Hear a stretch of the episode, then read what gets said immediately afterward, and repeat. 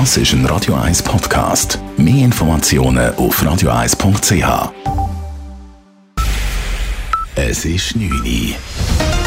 Radio 1, der Tag in 3 Minuten. Mit der Leila Keller.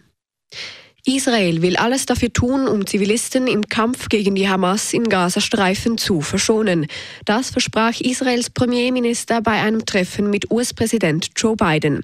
Bei einem kurzen Auftritt vor den Medien bedankte sich Netanyahu für die Unterstützung der USA. I want to thank you for coming here today and for the unequivocal support you have given Israel during these trying times. I've seen your support every day in the depth and breadth of cooperation that we have had since the beginning of this war.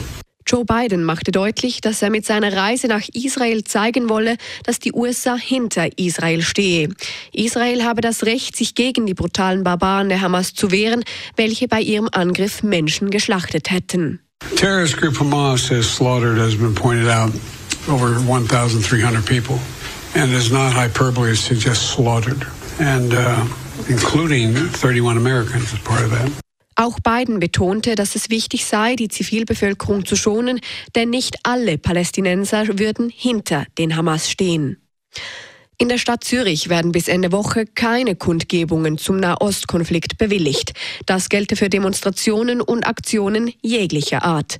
Grund dafür ist die sich zuspitzende Sicherheitslage im internationalen Kontext der Eskalation im Nahen Osten, wie Robert Schosch, Sprecher vom Sicherheitsdepartement, erklärt.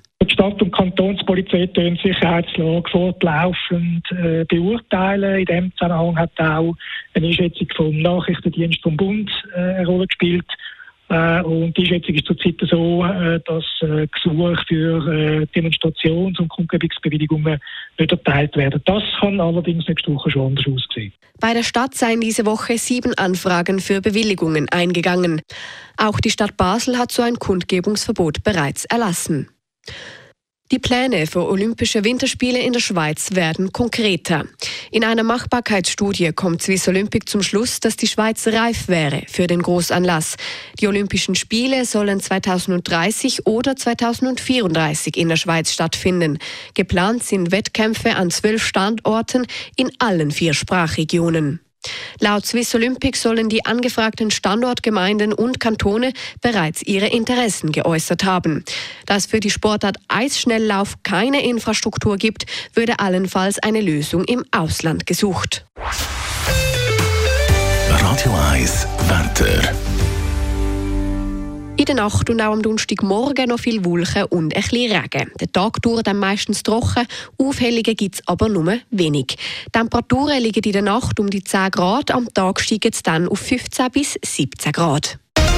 Das war der Tag in 3 Minuten.